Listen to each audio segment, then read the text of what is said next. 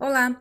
Caso você tenha alguma história legal para nos contar, envie seu relato para o e-mail assustadoramente@outlook.com.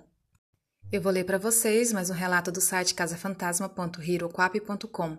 O nome do relato é A Velha Camareira. Olá! A história que eu vou contar aconteceu com a minha família quando eu, eu ainda estava na barriga da minha mãe. Era verão e eles resolveram ir passar as férias no Rio de Janeiro. As férias foram ótimas, segundo eles contam, uma das melhores que já tiveram, exceto por uma noite no hotel que foi onde tudo aconteceu. Como eles estavam em quatro, minha mãe, meu pai e as minhas duas irmãs, eles pegaram aqueles quartos ligados por uma porta. Meus pais dormiam em um e as gurias no outro. Numa noite, uma das últimas da viagem, a minha irmã mais velha, Júlia, começou a sonhar que tinha uma velha perseguindo a minha irmã do meio, Luísa, e começou a chorar baixinho, dormindo. Eram umas quatro da madrugada quando a Luísa desistiu de tentar dormir e foi bater no quarto dos meus pais, pois estava com uma sensação muito ruim.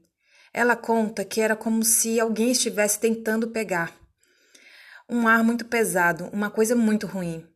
Ela queria se levantar e bater na porta dos meus pais, mas só depois de muito tempo e muita coragem que ela conseguiu.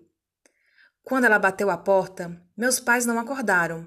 Então, ela teve que chamar por eles é, e no quarto que ela teve que chamar por eles e no que a minha mãe abriu a porta, ela estava um pouco sonolenta. Quando a Luísa entrou no quarto e pediu para dormir com eles, que a minha mãe viu o que ela nunca esqueceu. E o que eu já fiz ela me contar tantas vezes. Uma velha logo atrás da minha irmã, com o rosto todo enrugado e uma expressão de pavor.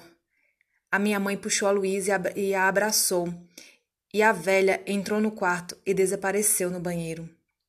Como a minha mãe levou um susto, ela deu um gritinho, que acordou meu pai e a Júlia.